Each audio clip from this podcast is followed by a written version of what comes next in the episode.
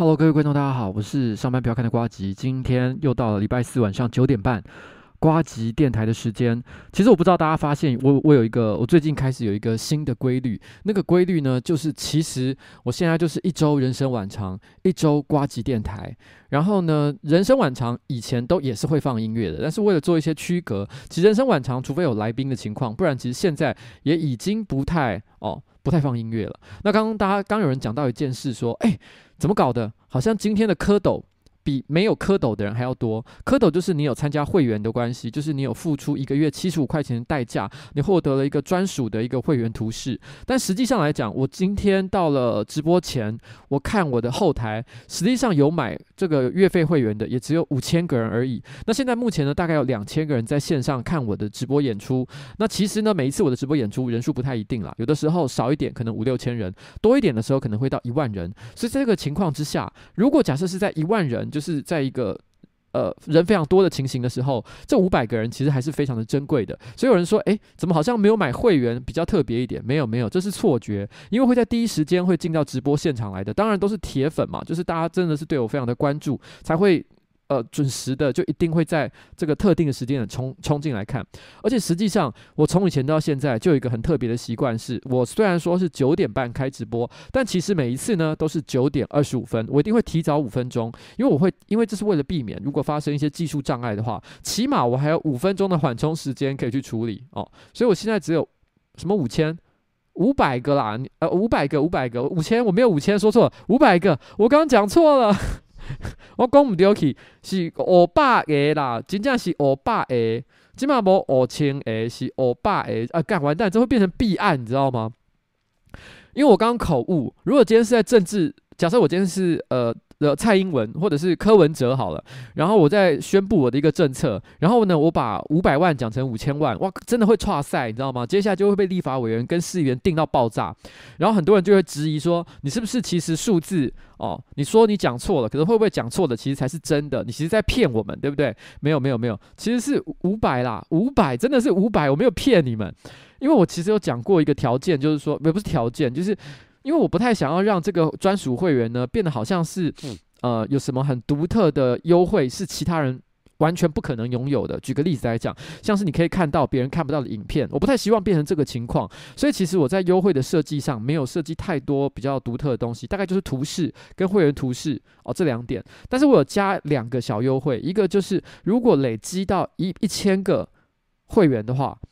我就会开一个 podcast 频道。这个 podcast 频道呢，我并不是说我会新开另外一个节目了，但是我会让我的人生晚长跟呱吉电台比较旧的，就会开始慢慢的都搬到这个 podcast 电台上。因为其实有蛮多的观众提到他们有一个需求，希望可以在背景然后聆听我的直播内容，或甚至下载。为什么我以前没做这件事情？其实我从来没有解释，但其实答案非常的简单。如果你的，嗯、该怎么讲？我不能说脑子够好，但是就是你这个人作为一个人，其实呃比较敏锐一点的话，其实你应该猜得到原因。那当然是因为这件事情没有钱呐、啊。因为如果我开了一个 podcast 频道，大家都是喜欢听我的直播，喜欢在背景里面听。但我拍开了 podcast 频道，然后呢，我把人全部导流到。我的 YouTube 主要的这个营收来源的频道之外，但是呢，这个 Podcast 频道又不能收费，所以导致就是说，结果我把所有的内容都转移到另外一个其实我并没有要养的一个平台之上，然后，然后其实这对我的这个频道的经营会有很大的一个困难，所以以前我都没有做这件事情，不是什么技术上很困难，技术是绝对很简单的，但是坦白讲，这是有一点私心的成分在内了。好了，不要再说什么五千个付费会员，真的啦，真的是这样子。然后，所以其实单纯的就是因为。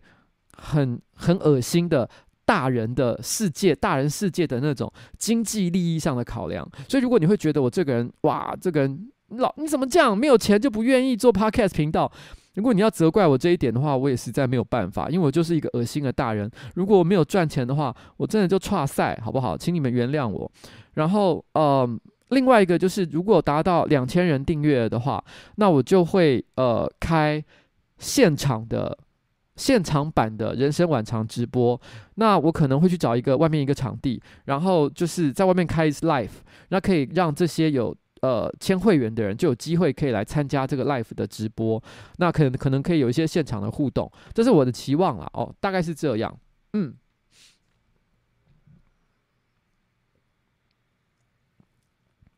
但是因为好，反正简单来讲就是讲，我我也我也。没有什么特别要解释自己的地方了，嗯，我就是呃，我们这个礼拜其实呃，瓜吉频道呢又出了一个新的系列，不知道这个系列还会不会继续拍？我是想了，因为第二集的内容是已经已经已经决定了，但是第一集的收视率呢，坦白讲，收看的数字没有特别好。不过我也没有很担心啦，因为美食废人的第一集，我是说上班不要看的美食废人第一集，其实观看数也不是很高，所以我想很多呃影片系列都是需要经营的，而且第一集的确有一些缺点，所以如果大家对它有一些不喜欢的地方的话，我也充分可以谅解。但我个人认为，其实它是蛮有潜力的一个节目。其实这个东西最早是我我给呃瓜吉的私私人频道的办公室一个挑战，我希望他们尝试去做一个。呃，讨论时事议题，但是目前在台湾还没有人做过的节目形式。那那时候他们有讨论出了一些方法，但他们做出来的第一集的内容，其实我个人觉得完全不行，非常的难看。所以后来我们其实又。把那个一整个拍好、剪好内容，整个推翻，然后呢，但是是相同的脚本，我们重新想了另外一个形式去包装它，然后就是秋条侦探社的原型，然后就是大家最后看到的样子。我觉得我我不谈它的技术的问题到底在哪里，但是我觉得它已经做得比原来那个版本好了非常多。但是在拍摄的过程当中，其实也是出了蛮多意外的，譬如说中间呃前面有一个小段落是我。呃，看到尸体之后呢，我为了要能够呃好好的观察这个命案现场，所以我就用力的去拉那个窗帘。那有一个拉窗帘的动作嘛，但我拉窗帘的动作实在做的太大力了，我用力一扯，因为我当下为了表现出那种呃扯那个那个窗帘那种利落的感觉，那我这个人就是很容易很容易进入一种激动的状态。哦，你也可以说是一个话剧社状态，就是你想要用全身的力气，力气就像马景涛一样去演出那个动作，所以我就用力这样啪这样拉下来。我拉的那一瞬间，那整个窗帘就直接整个断掉，给我掉下来，当场全部的人傻眼，说干这是发生了什么事情？而且因为当下我们整个人就就是嗯，怎么会这样？我只是想拉个窗帘，为什么整个窗帘掉下来？而且连支架一起掉下来，不是只有窗帘布掉下来，是整个窗帘架都掉下来了。当场觉得说哇，这太扯了吧！哦，当时我们觉得有点糟糕。我当时当下不知道怎么办，我在那边斗了半天。后来我忘了是谁，可能是宏志吧。宏志后来研究了一会儿，大概可能二十分钟左右的时间。哦，是冬夜吗？哦，是冬夜。哦，冬夜。对，那个时候宏志是是是泡在水里面，他大概整整泡在水里面泡了三个小时。因为我们泡了三，我们拍了三个小时，他就泡在里面泡了三个小时，他几乎都没有离开过。然后 后来他在那边研究了二十分钟，才找到一个方法把它装回去。呃，幸好应该是没有造成任何永久性的伤害了，不然我们其实应该是要赔偿这个旅馆。不然我当时其实已经做好心理准备了，所以哦，这个这个是当时真的是蛮可怕的一件事。但是呢，其实这支影片本来的结局，本来的结局不是大家看到的这样，因为我们本来想到了一个很酷的结局，只是很可惜没有没有办法拍出来。那个很酷的结局，其实是我本来想在最后的时候讲，因为这这这部。呃，这部片其实是在讲假新闻嘛，所以我们想要讲说，这个最后讲了一堆假新闻的事情之后，我想要讲，其实假新闻并不可怕哦，更可怕的是哦，然后呢，这时候讲完更可怕的事的时候，我们所有拍这部片的人都要拿出用铝箔纸所做出的帽子，就是铝箔纸帽，然后戴到头上。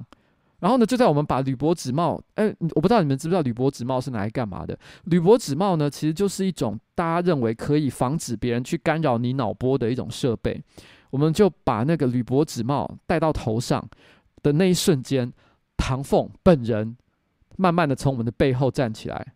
然后我们要说，更可怕的是，哦，脑波脑波干扰，哦，脑波的呃这个这个影响。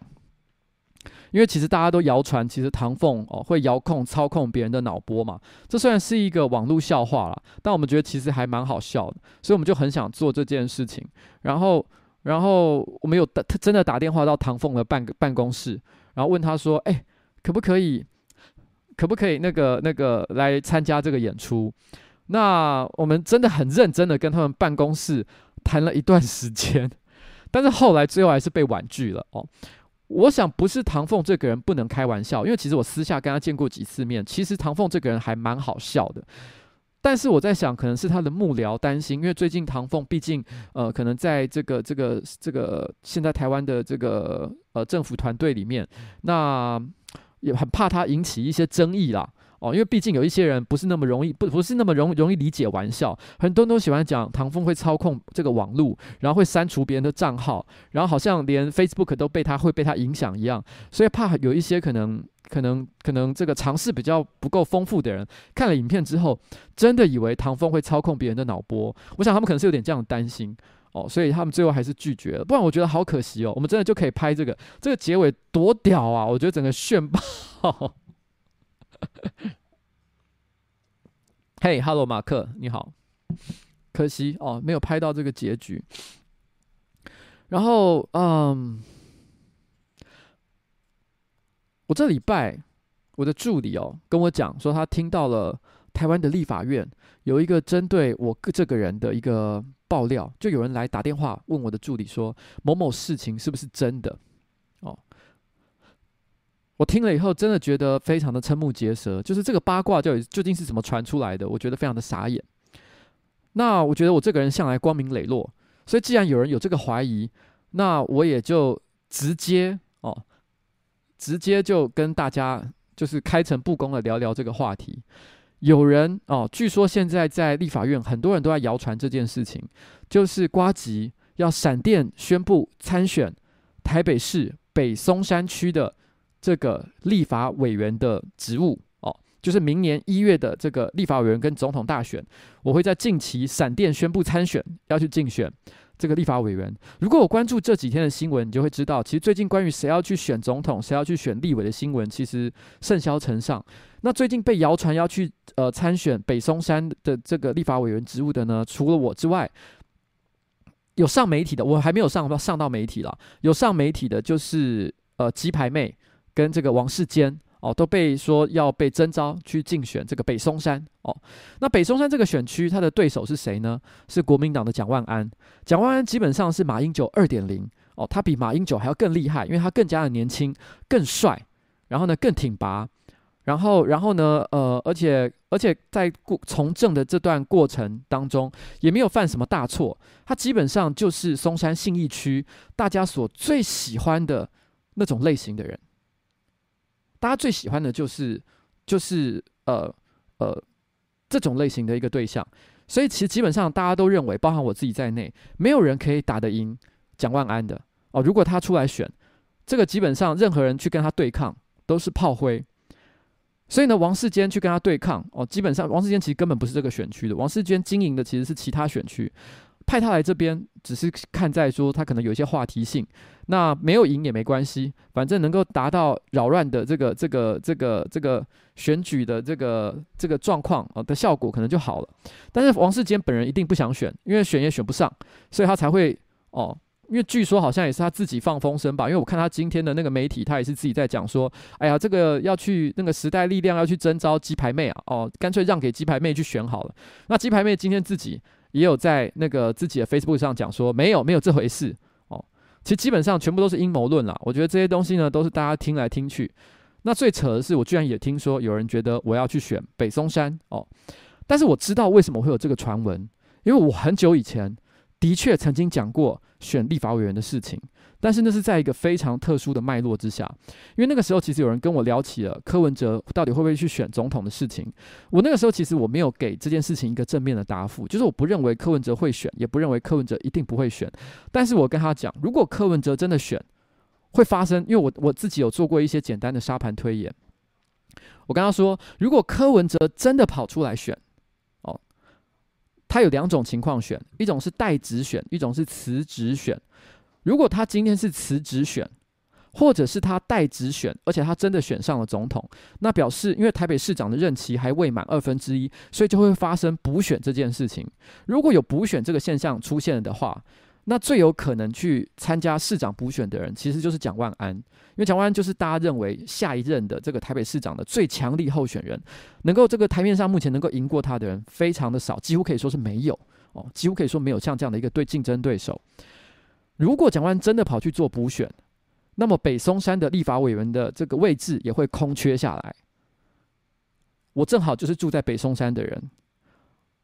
我那时候就有讲。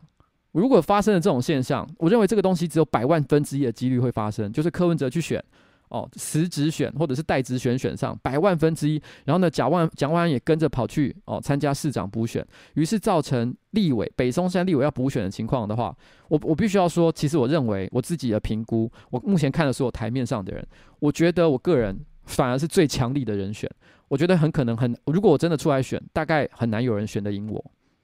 然后我有讲过这件事情，但是我只是讲讲而已，我没有说我真的要选。我觉得选举很累，我根本懒得搞这件事情。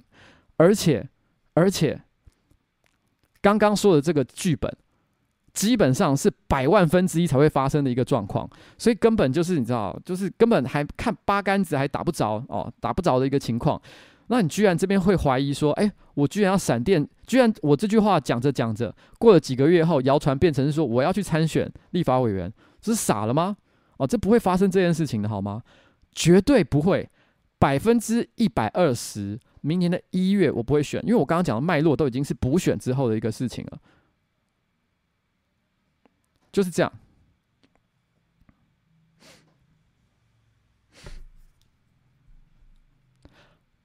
我只是单纯的在分析一个情况，好吗？就这样。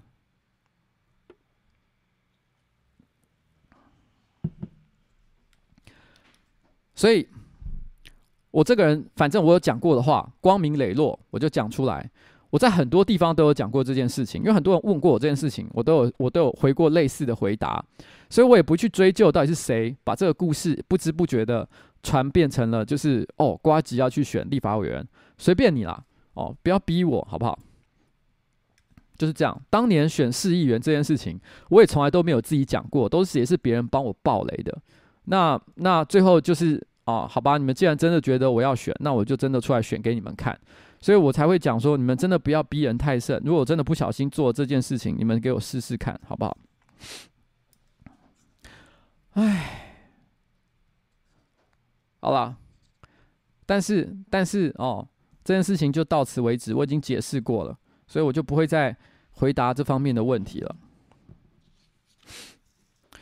我们最近啊，上班不要看，有一次拍片哦，然后拍到了那个上班不要看的门口，大家在那边讨论了半天，到底要保留那个片段。最后的结果应该结论应该是把那个片段直接删掉了，因为本来我们想过一些折中的做法，譬如说打码啊什么之类的，最后我们决定删除，因为其实我们到目前为止，其实我们蛮希望可以。隐藏上班不要看的真实位置，我不知道这件事情能持续多久，但是其实我们目前并没有很希望别人找得到我们到底现在是在台北市的哪一个地方，然后呢，呃，作为我们办公的地点，因为其实我们之前呃前一个办公室曾经被网友埋伏过哦，半夜哇就埋伏在门口，然后呢突袭我们的成员。那当天因为已经是深夜了，办公室只有三四个人而已，其中还包含关关，所以我们那时候我我以前有一次直播我有讲过，我很担心就是哪一天真的只剩下关关或者是一些呃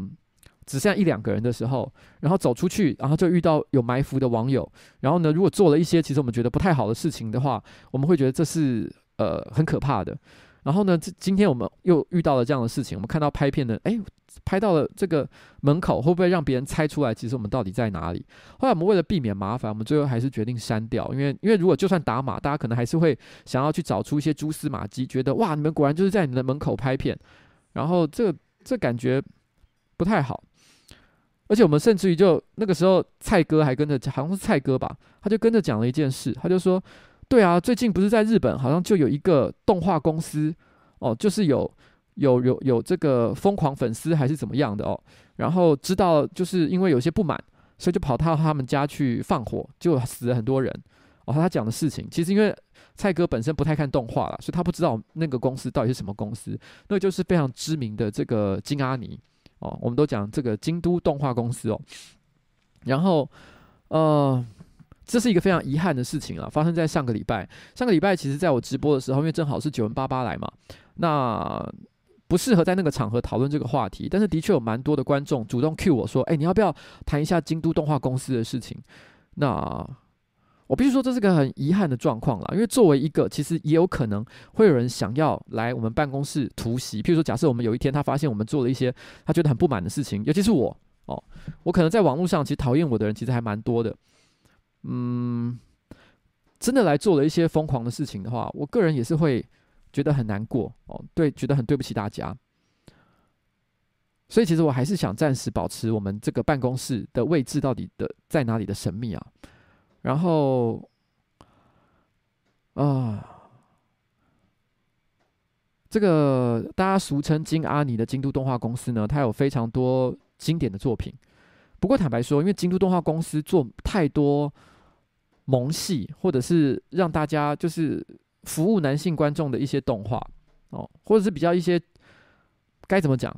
比较偏感情啊、恋爱类的一些东西，都不太算是我个人的菜。所以其实他们的很多作品我有看，但是都没有看完。我真的觉得最有印象啊，大概就两个，一个是那个《惊爆危机》的校园片，另外一个就是那个《凉宫春日》。其实也没有刻意，但是最近这一个礼拜，因为正好 Netflix 上了这个《凉宫春日》嘛，如果你没看过的话，真的可以去看一下。凉，我虽然不太喜欢看那种高中男女哦谈恋爱的那种类型的故事，我也不太喜欢看太多服务男性观众那种傻逼死画面的那种动漫画，什么出包王女之类的，我都不看的。因为我毕竟也这把年纪了，我看这东西实在是没什么太大的兴趣。可是。可是《凉宫春日的忧郁》这部片哦，这部动画真的非常之精彩。我认为在谈这个高中男生女生的恋爱，然后呢，然后呢，带有很多萌要素的这种类型的这种动画里面，很少有《凉宫春日的忧郁》这部作品哦，能够达到《凉宫春日的忧郁》这部作品的高度，是真的很特别。在这部片里面啊，那个。呃，我不知道该不该，因为这部片很久了。我如果要聊这这个这部动画，我喜欢它的程度的话，我就一定要聊到剧情。可是也许这边有很多人是没看过的，所以我还是不要讲太多好了。我只能说它非常非常的好看。然后中间有一个段落哦，虽然不是女主角，但她讲的一句话，我一直过去这几年一直都记得，就是这个问题是禁止事项哦。哇，这一句话配合上它的剧情，你光听这句话，你不知道它的重点在哪里。但是你配合在那个剧情的脉络里面，那个女女性配角她讲了两次这句话，这是禁止事项哦。当她第二次讲的时候，你真的会啊，这个女孩子怎么这么可爱？哦，那个那个超级棒的哦。然后中间呃的第一个小高潮，就是男女主角。真的建立关系的瞬间，我认为也是经典到一个不行。哦，不但真的有足够的这个情感上的一些描写，让人觉得很感动，而且同一时间又充满了幻想。因为在这个故事里面，它不只是高中生的恋爱而已，有还有还有很多充满幻想的内容。好了，算了算了。我没有办法再讲太多，我讲的都好抽象，我没有办法认真的去谈，因为我实在很怕，我一讲大家就一直在那边说什么说什么我在爆雷，我心情就会很不好，觉得说我其实真的，你知道，当你想要谈一个你你很喜欢的作品的时候，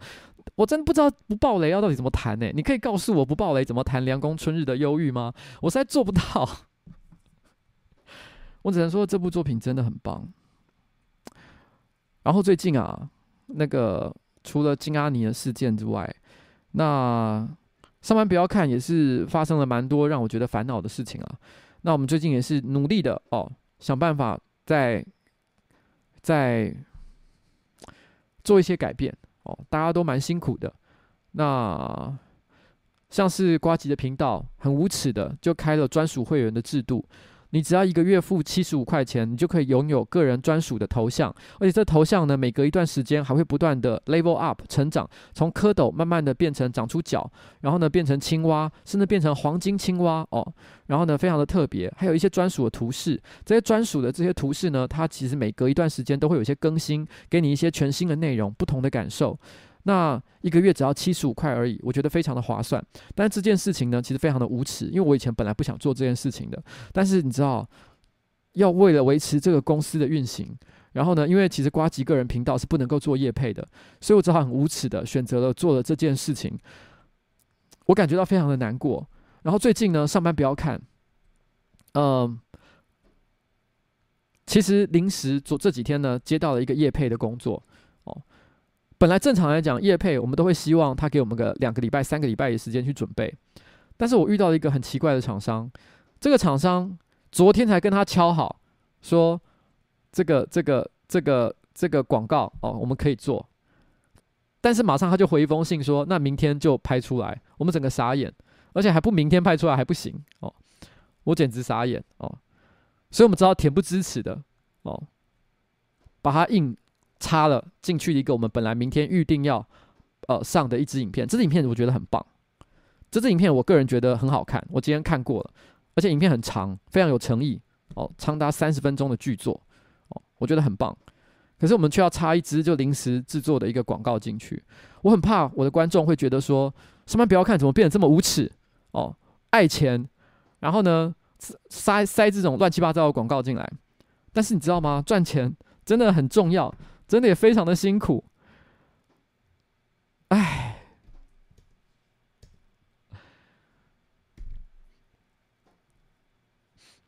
做一个大人真的真的好难呐、啊。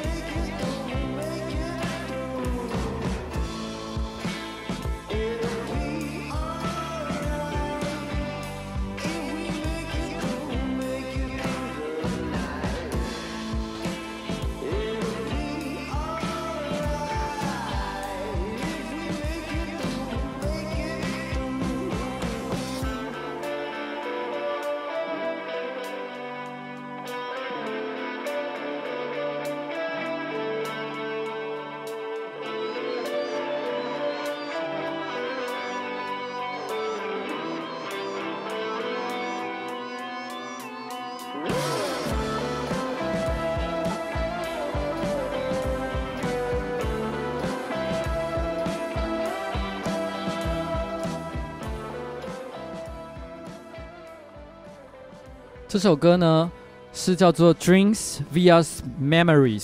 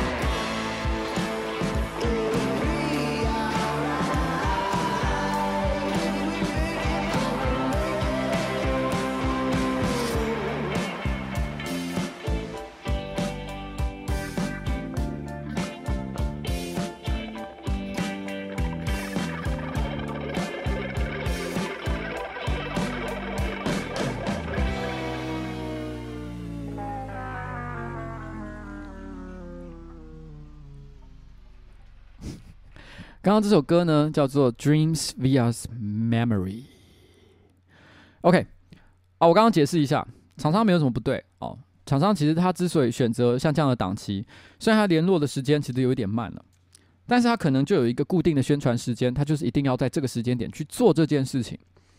对我来说，我觉得真正困难的事情不是在于说应付厂商的需求，这点不难，而是在两件事情。因为这一部影片拍了三十分钟，呃，是阿杰跟他的团队呕心沥血，我不敢讲呕心，我不知道讲呕心沥血对不对？你们明天看了就知道。我觉得题材蛮特别的，本来是一个我有一点点不太不太喜欢的内容，但我觉得影片看完之后，我发现意外的比我想象中还要有趣。我不知道其他观众是不是会喜欢啦，但是我觉得还不错，我还蛮，我觉得看完之后，我个人是觉得蛮好看，是一个有点。我觉得有点小冒险的题材，大家很花了力气去把它做好，然后已经做好了，它有它固定的一个节奏跟它的 tempo，但是我在这个时间点，这不是事先就已经规划好的，突然间要塞一个广告进去，我不晓得其实这个团队会不会对我觉得很抱怨，他们会不会觉得说，天哪，老板，你为了赚钱，你破坏我们创作上的一个自由，我也很担心观众看了以后会不会觉得，哇，你这个广告塞在这里合理吗？哦。然后呢，逼我们要看这个广告。我我内心可是可是这个时间点，我必须要说，呃呃，翻开这个月的账簿，我心里就是觉得不行，这个我们要接，再困难也要想办法把它接下来。我不那我觉得，呃呃，上班不要看的成员，包含汤马士啊，所有的人在内，其实都很配合，很努力的想办法把事情做好。可是我内心就是有一种亏欠感，就是。我是不是，是不是因为他们感觉到了，好像非做这件事情不可，然后，然后，所以他们心里并不开心，也非得这么做不可。哦，我想到就觉得，我还记得刚刚就在直播前大概一两个小时吧，然后因为他们把广告内容拍完了嘛，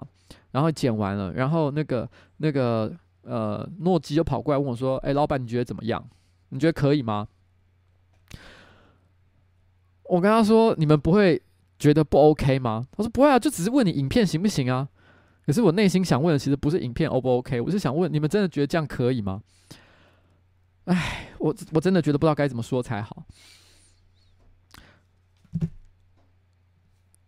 前一阵子啊，那个什么，前一阵子那个那个。日本有发生一件事情，然后除了京都动画事件之外，另外一个我觉得蛮受到，算是台湾可能也都很多新闻都有报道的一件事情，就是一些知名的这个日本的搞笑艺人，像田村亮，田村亮就是之前伦敦，呃呃男女纠察队了哦，男女纠察队的另外一个主持人，就是比较没在讲话的那一位哦，他也有牵涉在内，还有还有像是攻破博之哦，他应该是雨后敢死队，但是台湾人可能比较不认识他，但是他在日本的地位。也是非常的崇高了哦，大概就是吴宗宪、康康之类等级的吧，已经在日本算是 top 了哦，top 等级的一个主持人，他们都牵涉到，就是说他们有受到这个日本的黑社会哦暴力集团的邀请去做，可能他们可能内部某些什么年会啊的一些演出，那所以表示他们可能私下有收受这些黑社会的一些好处。其实这个事情呢，在日本就引起了轩然大波，因为这在日本其实是个非常重大的，而且不被允许的一件事情。那这其实蛮有趣的一件事，就是说，你知道，在日本，其实即便是银行业，如果今天有一个银行的经理，他偶然间哦贷款给了一个黑社会的这个黑社会分分子哦暴力集团的成员，他可能一时之间，因为老实讲，黑社会又不是一种身份证上会写的一种东西。你如果没有解释，你没有讲，其实你怎么知道对方是不是黑社会？因为他可能穿着西装，然后呢，讲话很很斯文哦，谈吐也非常的正常，你根本就不会知道他是黑社会。如果你不小心贷款给了一个黑社会分子的话，其实有可能会导致这一个银行的经理直接被革职，因为这个在日本的是一个很重大的一个问题，是有法律被法律规定的。那那正好这个几天，这个日本的新闻就卖，就是就是搞很大嘛。那正好，我跟我老婆这几天也在看日本的综艺节目，我们就聊到了这个话题。我那时候就跟我老婆讲啊，你知道在在台湾啊，如果发生这件事情的话，你不觉得其实没有人会在乎吗？因为其实举个例子来讲好了，像是香港，香港其实电影产业哦，有很多的知名电影公司，它背后其实呃是由这个黑道所成立的，或者有黑道的资金所资助，其实早就是一个。公开的秘密，很多人都知道这件事情。譬如说，我们在看香港电影，大家不是有个很知名的角色叫做龙五，就是有一句很有名的话嘛，只要龙五的手上有枪，你就绝对杀不了杀不了他哦。龙五他就是个真货真价实的一个一个黑社会分子，所以在在在台湾、香港哦，中国我不太清楚了哦。然后，其实黑社会分子跟演艺师演艺圈的一个关系。一直都不会让人觉得太过意外。今天如果有台湾任何一个艺人说他曾经有呃收过黑社会的这个一些好处，然后呢去他们的这个尾牙做表演，我想大家也不会说什么。甚至于其实甚至一个黑社会成员，他可能以前混过黑社会，直接说我现在洗白，我想要我想要这个这个进演艺圈，然后当搞笑艺人，我想也不会有人反对，因为在我们的社会里面，其实对这件事情的介意程度是真的蛮低的。我个人其实在我以前的直播啊。其实也有也有提过这个事情，就是说，其实我从来不反对黑社会的存在，因为黑社会在很多社会学或者是人类学理论里面，我们也认为它就是一个很像安全阀一样的存在。因为不管怎么样，这个社会上永远都有一些跟这个社会没有办法好好的相处在一起的人，他没有办法走正常的规矩，所以如果你不给他一个地方去了的话，他只可能会做一些更危险、更可怕的事情。所以如果让他到一个叫做黑社会的地方，他可能是呃，可能本来就是社会的边缘人，但是你去到了那里，你反可以找到归属，可以可以在某一个秩序的管理之下的话，反而某种程度来讲是一个更加安全的事情。所以其实也不见得有那么的不好。完全的想要把黑社会赶尽杀绝，我觉得也不是一个非常理智的行为哦。在对一个社会来讲，但是我必须要说，我认为呃，黑社会还是有很多不同的类型跟不同的做法。我们可以看得到，就是有一些我们可能有听说过的。哦，或者是身边就有可能，你也认识一些黑社会的大哥哦，或者是暴力集团的成员。其实他们人本身并不坏，他们可能作风有点流氓，但是基本上为人却是仗义的。他们也许没有办法过正常的社会生活，没有办法去公司里面上班，但人其实还不赖。我有一个朋友哦，他是一个同志，他前阵子去当兵的时候，他就说，他就说，因为他其实是一个呃。呃，本来讲话就有一点点比较呃气质比较阴柔，比较女性化，就是大家所谓的娘娘腔的那种男生。他说他一开始进到这个军营里面的时候，他都很紧张，然后很怕别人看出他是个这个这个呃娘娘腔的一个事情哦，所以他都故意假装自己很 man。可是没想到过了大概可能半个月一个月，他发现其实没有人真的很介意这件事情，所以他开始慢慢的展现出自我，就是用他平常讲话的方式讲话。结果有一次呢，可能这个这个军营里面的可能是班长、士官长之类的，就取笑他说：“哎哎哎，哦，你是不是什么某某女中毕业的？哦，直接就讲哦，说说他是某某女中毕业，直接说他可能就是个女孩子啦。哦，这样取笑他，他就说那是他旁边坐在他旁边的。”刺龙刺虎，很明显就是可能在外面混流氓的那种八加九，直接就站起来说：“哎、等一下，班长，你这样说不对，你这样是性别歧视。”哦，直接这样跟他讲，他当下心里就想说：“哇，以前我们都会觉得说，如果你只要展露出了可能自己是个娘娘腔啊，或者是性别气质比较阴柔啊，比较女性化，你就可能会在军中会被欺负。有时候可能真的是有些人会遇到像这样的事情。那尤其是我们可能会担心，当你可能对方是一个刺龙刺虎的八加九的时候，可能特别对这种事情看不顺眼，直接一拳就猫下来。可他说没有，他很照顾他哦，还直接在。对班长说：“哎，你不可以这样性别歧视。”所以他说他倒也不是说马上当下就觉得哇很爱上他，就为他倾心，也没有到那个程度了哦。但是至少他觉得哇，其实人间也有很多种不同的可能的一些类型。我觉得这故事本身其实还还蛮可爱的。然后，所以我觉得其实就算是黑社会，或者是或者是混混流氓或什么之类，其实还是有很多不同的类型。但是的确有很多败类，譬如说现在在香港，呃，元朗。就有一批黑社会哦，然后呢，正在用暴力攻击一些平民，一些对这个这个社会议题、对政治有不同观点的一些平民。我觉得他们就是真的是非常非常非常垃圾，然后非常败类的一群人。然后，嗯。但是对于他们这些黑社会的成员，为什么要来做这件事情？目前坊间有很多不同的说法。但是我觉得，因为没有任何一件事情可以说是有百分之一百的证据可以这样说，所以我觉得大家可以自行去网络上搜集一些相关的资讯。在这里，我就不要特别的去误导大家，因为我自己的研究也不够多，我也没有亲身在香港，所以这件事情呢，我觉得是是让人觉得听了以后还蛮难过的事情。那更不要提像在台湾，台湾其实现在有一些有。有一些特殊政治意识形态的组织，其实他们本身也是黑社会。譬如说，我们常讲哦，像白狼嘛，统促哦统，然后这个很多哦，你只要看到那种你知道在在一些政治的一些集会，拿着五星旗在那边挥的，譬如说前一阵子在那个西门町就很多那那样的人哦，本身其实可能也都是有这些的背景。那我觉得这些人呢，就是相当的败类，让人觉得非常的看不起。嗯。其实本来这个月七月的时候，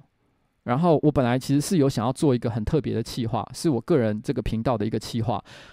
我们已经付诸实践了，但可惜没有发生我想要的效果，所以大概就没办法拍成影片了。我觉得有点可惜。其实是这样的，大概在今年四五月的时候，其实这个同促党的人哦，他们就很特别爱在那个西门町那一带，然后在那边挥五星旗，然后呢就是鼓吹这个这个。中国台湾统一的一些事情，老实讲，有个别的一些政治倾向，我个人是觉得每个人有不同政治倾向，我是很尊重了哦。你你可以讲你的，我也可以讲我的，但是我必须要说，他们的确有一些行为非常的扰乱社会的秩序。所以我曾经在质询的时候，我就有曾经提过这个问题，就是说我想要问这个台北市政府，就是他们其实的集会游，他们的集会游行是否有合法的申请？因为他们不只是有集会游行的行为而已，他们甚至于还有地上的建物，他们直接在地上搭了大型的帐篷。那这个东西呢，都需要特别去做申请才可以做这样的事情。那我想要问他们有没有去做申请？不过我觉得我得到的答案呢，其实非常的抽象与模糊，基本上没有任何的证据。我必须要说，在根据台湾的集会游行法是这样说的：就如果如果你想要使用某一个特别的地段，譬如说西门町六号出口，你想要在那边哦挥舞五星旗的话，当然你可以做这件事情，但是你要去做申请。但是如果你去做申请的话呢，通常一个地点，譬如说。哦，西门町六号出口一次就只能够有一个组织在那边申请做集会游行，原因是因为如果今天有譬如说统促党的人在那边申请集会游行，那可能台独那边的人也申请去那边同一个地点集会游行，两边的人见到一定打起来嘛。为了避免像这样的事情发生，所以通常一个地点只会允许一个团体去做申请。然后呢，所以你通常会在这个台北市政府的网站上，你可以看到哪一个路段，在哪一个时间点有有没有人去做申请的动作，但是你看不到是谁去做申请，因为基于目前为什么没有没有公告，是因为这可能有隐私上的一些问题，所以我们只知道某一个时间点有没有人去申请，但我们不知道是谁申请。所以当警察局主张说这些统促党有做申请的时候，我也只能相信他的行为。但是这边我必须要提一件事，就是说，其实在过去有很多长期做陈抗的一些民众。举个例子来讲，像是蔡丁贵教授啊，他是主张台独的，他在立法院的门口；还有像是巴奈，巴奈是在抗抗议亚尼哦。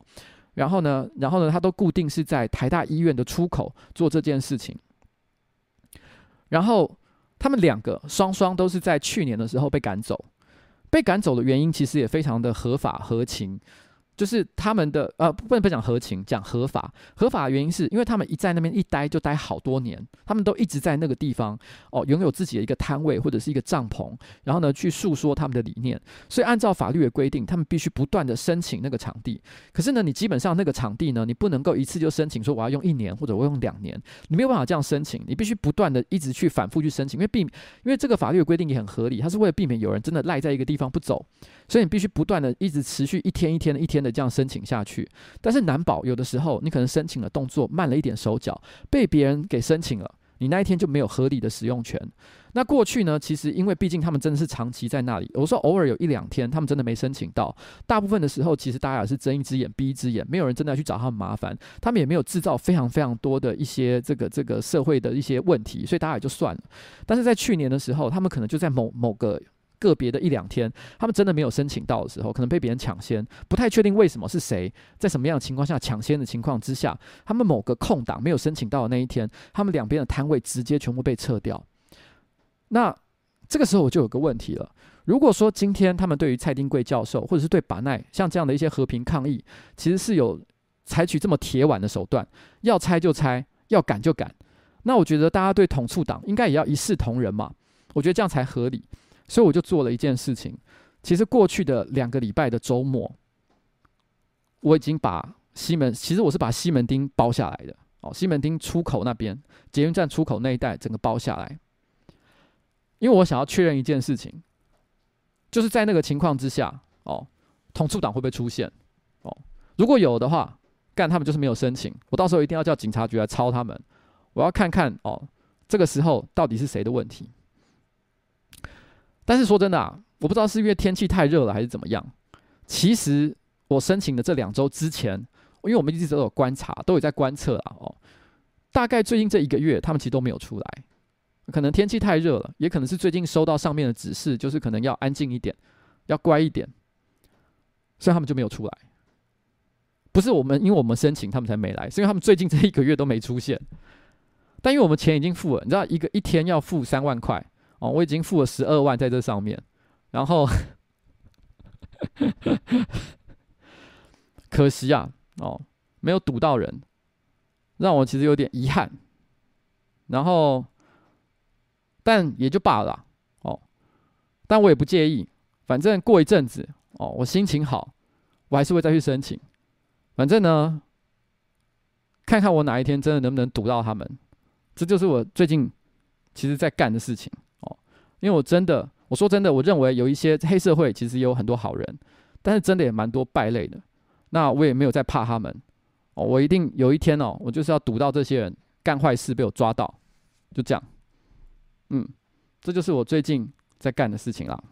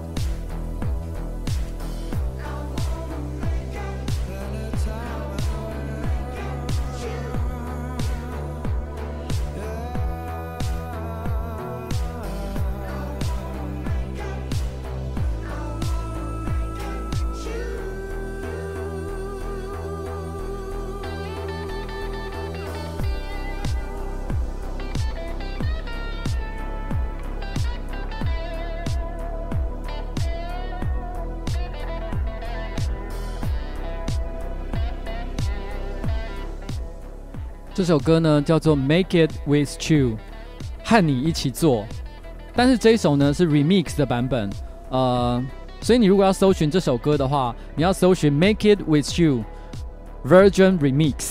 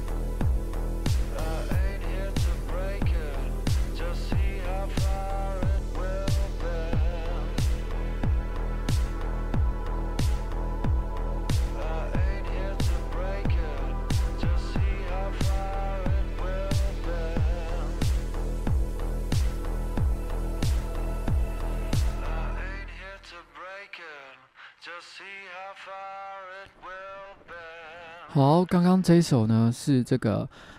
呃，Make It With You 哦，就是你知道，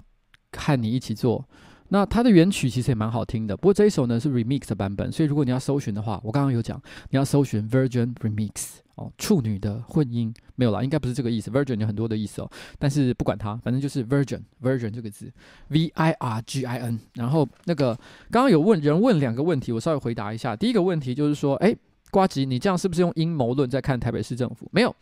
我认为我只是在做一个怀疑，但是没事，我没有说他一定是这样做，所以我没有骂他。当他这样回答我的时候，当他们在我质询的时候回答我的时候，他告诉我说是这样，那我就说好吧，你既然是这样说是这样，那我就相信是这样。但是我要自己试验看看，因为做这这我们总是对自己。我先讲，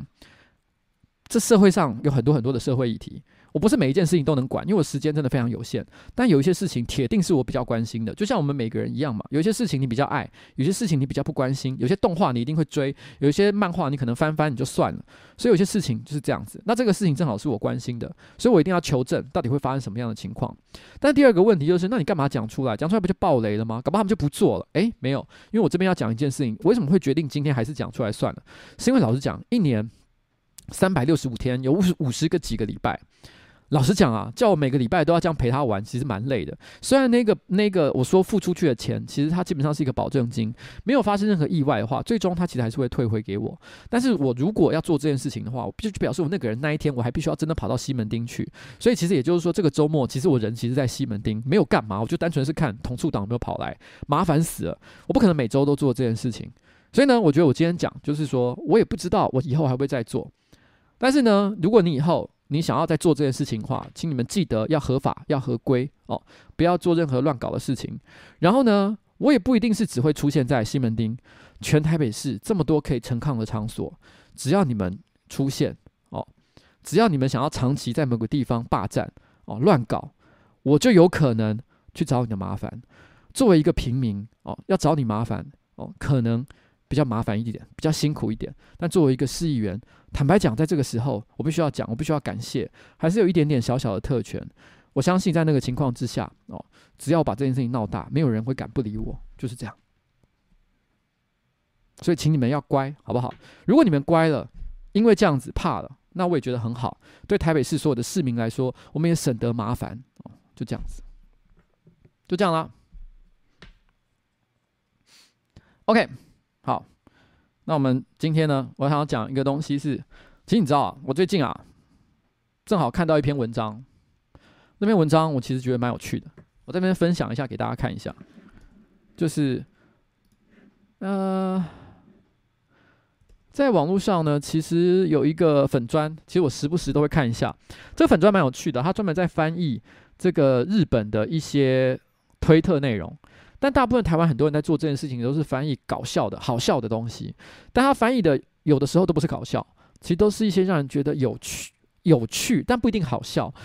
但很多是会让人觉得发自内心，可能有一点温暖，或者是一些特别感受的一些文章。那他这就是叫，应该叫哈涅口日文翻译还是什么之类的？哈涅口，哈涅口哦。他翻了一篇文章，我觉得蛮有趣的，我大概念一下。他说，以前呢，精神内科医生，然后呢对我说的话，印象非常深刻的一句是：那一定起码要有一个谁都不会否定你的场所。指的不一定是夫妻、恋人、家人或朋友，网络上匿名的联系也好，真的只要有一个就行了。有的话，无论遭遇多大的痛苦，人类意外的都能坚持下去。我那时候在看这篇文章的时候，突然间觉得这句话这段话其实对我有蛮蛮深的一个感觉。当然，他在讲的事情其实就是说，你知道，在社会上，你总是会遇到很多很多各式各样的困难，会让你觉得很辛苦，觉得很疲劳，觉得很累。你觉得好像你知道职场上的啊，或者是经营公司上啊，或者是作为一个市议员，日常每天各式各样的烦恼其实非常多。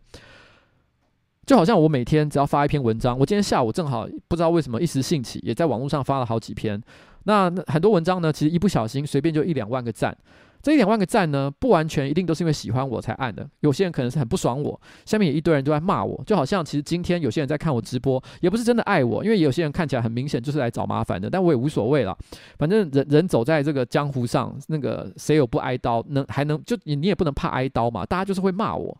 那我已经习惯了。可是，如果我每天都处在像这样的高压环境，你要你要想一下，在设身处地在我想，你知道，我只要每天打开我的 YouTube 频道，因为前阵子那个反送中的那支影片，你知道给我造成一个什么样的后果吗？因为我每天早上起床第一件事情就是去看留言，你知道我现在每天早上起床看的三分之二留言，通通都在骂我，直接从中国那边翻墙过来，然后骂我一堆各式各样的话，把我当白痴，把我当智障，把我当废物，把我当任何一种东西。我每天被骂到一个不行啊！我每天早上起床都是从满满的负能量开始的，然后接下来打开我的 Facebook，打开我的 Instagram，没有一个地方对我来讲是净土。我打开全部哦，虽然有很多人是讲正面的话，但其实很多人都会讲一些很让我难过的东西。然后我这个人偏偏人脸皮又很薄，所以我很容易受到这些事情的影响。我没有像大家想的这么的坚强。我很害羞，大家上个礼拜应该都发现了这件事情。然后进到公司里面来上班，不要看哦，瓜吉的办公室其实也有各式各样的麻烦要处理，他们也不是我能够休息的地方，更不要提议会了。那我回到家，我就可以休息吗？其实有的时候可以，我老婆真的大部分的时候对我都蛮好的，可是也不是。一定，就好像前天我回家，我不知道他到底在发什么脾气，他一直都没有跟我讲，现在也没跟我说，他整个晚上都没跟我讲话，他都在跟我闹脾气，我不知道我到底做错了什么，是某一个网络上的女可爱的女孩子传了讯息给我，所以被他看见了吗？还是发生了什么状况？我不知道，但他不愿意跟我谈，他就一个人去睡觉。就在我觉得满心觉得忧郁、觉得难过、觉得没有人可以安慰我的时候，我想要去摸摸我的猫，但是我一转头就发现它大便在餐桌底下。猫通常没事不会大便在呃它上厕所地方以外的地方哦，会大便在它的客厅啊、餐厅啊，或者任何就是不应该大便的地方，通常表示它。心情不好，我不知道他心情哪里不好。他为了表达他的抗议，他拉了两坨超大的屎，真的超大，就这样拉在那个餐厅的地板上，然后蔓延着整个客厅非常浓厚的猫屎的臭味。那个时候是凌晨十二点，我老婆不跟我讲话，然后我的猫咪大便给我看，然后我。已经疲劳到了一个不行，一整天负面情绪的轰炸，但我要做的事情去清那个猫大便，我没有办法休息的。我我昨天看到这一段文字的时候，我在哪里？我在一家我每个呃，那是礼拜二看到的，对不起，我讲错了，我是礼拜二看到的，前天哦，礼拜二的晚上，我在我家。哦，附近一个我每个礼拜二固定会去的一个餐厅吃饭，因为礼拜一通常会议太多，我我我可能都要待在办公室很长的时间。然后礼拜四我要直播，礼拜五要跟老婆吃饭，所以通常我只有礼拜二或礼拜三会有空到那间餐厅吃。那个餐厅的料理，我个人觉得非常好吃，CP 值也很高，然后也很健康，蔬菜啊都非常的丰富，然后少油少盐的，所以我觉得就是很美味啦。哦，然后又健康的东西，所以。我每个礼拜都会想去吃一次，然后那一天我点的是冲绳山苦瓜炒豆腐猪肉片套餐。哎，我这个不是开玩笑，大家可能会以为我在搞一个塞一个梗还是什么之类的。他那道菜真的就叫冲绳山苦瓜炒豆腐猪肉片哦，然后跟正好跟我的以前的某一个业配内容其实有有一个名字是完全一模一样的这样，然后。我一边吃着冲绳山苦瓜炒豆腐猪肉片，然后一边看到这一段文字，我突然间理解了一件事情，就是对我来说，一个不会背叛我，一个不会否定我的地方，其实就是吃饭的时候，因为我的公司、我的家、网路。对我来讲，都不是一个一定百分之一百可以休息的地方。每个地方都充满了各种危险，但是只有我一个人吃饭的时候，就是我一个人，没有任何的人在那边烦我，我也不需要讲一些应酬的一些词汇，就只有我跟冲绳山苦瓜豆腐炒猪肉片在一起的时候，这道菜是不会背叛我的。它所带给我的营养跟美味，都是百分之一百真实的东西，所以带给我心灵的感动。那是永远不会变的一件事情，所以这也是为什么我每天都一定要有这种一个人吃饭的时间。对我来讲，只有这件事情是真实的。所以为什么会有孤独的美食废人？因为对我来说，如果没有这件事情的话，我就没有办法撑过这么长的时间，而没有变成精神崩溃或者是完全变态。因为有这样子的东西，所以孤独的美食对我来说真的太重要了。但是有的时候，孤独的美食终究是有一些极限的，就是你一直一个人吃，你可能也没有办法真的撑这么长时间。偶尔你还是要有一些更多的感动。我最近其实有拍了一支影片，叫《孤不孤独的美食废人》，然后完美的呃呃呃拿坡里意大利面与完美的旅行。那这个礼拜刚刚上架，这部片里面其实有一个很小的段落。我觉得一般的观众绝对不会注意到这件事情，但是对我来说，那个段落、那个影像其实有非常特别的意义。那个就是我有提到，如果你有看影片的话，就知道我在说哪里。在影片的后面快要结束的地方，我有说，我跟我老婆在神乐坂这个地方逛街的时候，我看到一个肉铺，因为在日本的肉铺呢，其实就是卖肉的店。哦，它不是卖吃的，它就是专门卖肉的店。它其实会通常会顺便卖炸可乐饼跟炸肉饼哦，这些产品。然后呢，反正就是他店里面就是有这些材料嘛，他顺便就做一下。然后下班时间的时候，哦，那个那个学生啊，上班族啊，可以顺便买一个，然后边走边吃哦，拿来就是解个馋。然后呢，回家再吃正餐这样子哦，这是他们的日本的一个文化这样子。然后那一天我正好就是在下班时间看到一个肉店，然后他正好也在卖炸肉饼。然后我就觉得，哎，我们来体验一下日本人下班时间吃炸肉饼的感觉好了。所以我们就点了炸肉饼。然后呢，炸肉饼我们因为我们没有要吃饱嘛，所以我们就只点了一份。我们想说我们两个人就分吃，就跟我老婆在一起，然后呢分吃一下，然后体验一下那个味道的感觉就好。那个时候我老婆做了一个动作，在影片上也有，可是没很多人一定不知道那个意义是什么。她做了一个剥肉饼的动作，可是我当下其实，在画面外，我是阻止他，我就跟他说：“哎，其实你这个不用剥，你不用剥，因为我们两个老夫老妻了，就你一口我一口吃就好了。其实你不用剥。”但是他完全没有理我，他就是直接慢慢的把那个肉肉饼给剥开。他也没有解释，可能那一瞬间，我突然之间理解他为什么要做这件事情，因为他以前跟我抱怨过了很多次一件事。他说：“邱一杰，你知道吗？你的《孤独的美食废人》有一种画面，他觉得很恶心，他觉得不好看。他说你很喜欢东西咬了一口，譬如说可能吃肉包。”你咬了一口之后，然后你就直接，因为你可能想要给别人看那个食物的切断面，所以你自己切吃了一口之后，你就把你刚吃剩的另外一一小部分，然后你直接把它放到那个摄影镜头的画面前，给大家看，说：“哎，你看这个肉包里面的馅是长这样的。”但那其实是我咬过一口的一个状态。我想可能很多观众并不介意啦。但我老婆就说了一个非常有洁癖的话，她说：“你知道这样其实蛮恶心的。你如果仔细回想日本的那种综艺节目、美食节目，如果要给你看切断面的话，它一定是剥开来给你看切断面的画面，而不会是咬一口再给你看。所以，我老婆讲这件事情很多次，但我都觉得她很啰嗦。我就觉得说，你干嘛管我这么多啊？我觉得还好吧，又没有观众跟我抱怨过一次都没有，好不好？没有人在留言说过这件事情不好。但是那一天，他买那个肉饼的时候。”他根本没跟我解释，他就是直接这样，慢慢的把它剥开来，因为他知道我在拍，他只是想要做一个示范，说邱威杰，美食节目就是要这样拍，你懂吗？好不好？不要在那边在那边又咬一口，然后给人家看你吃过的样子，然后 其实就好像，嗯、他。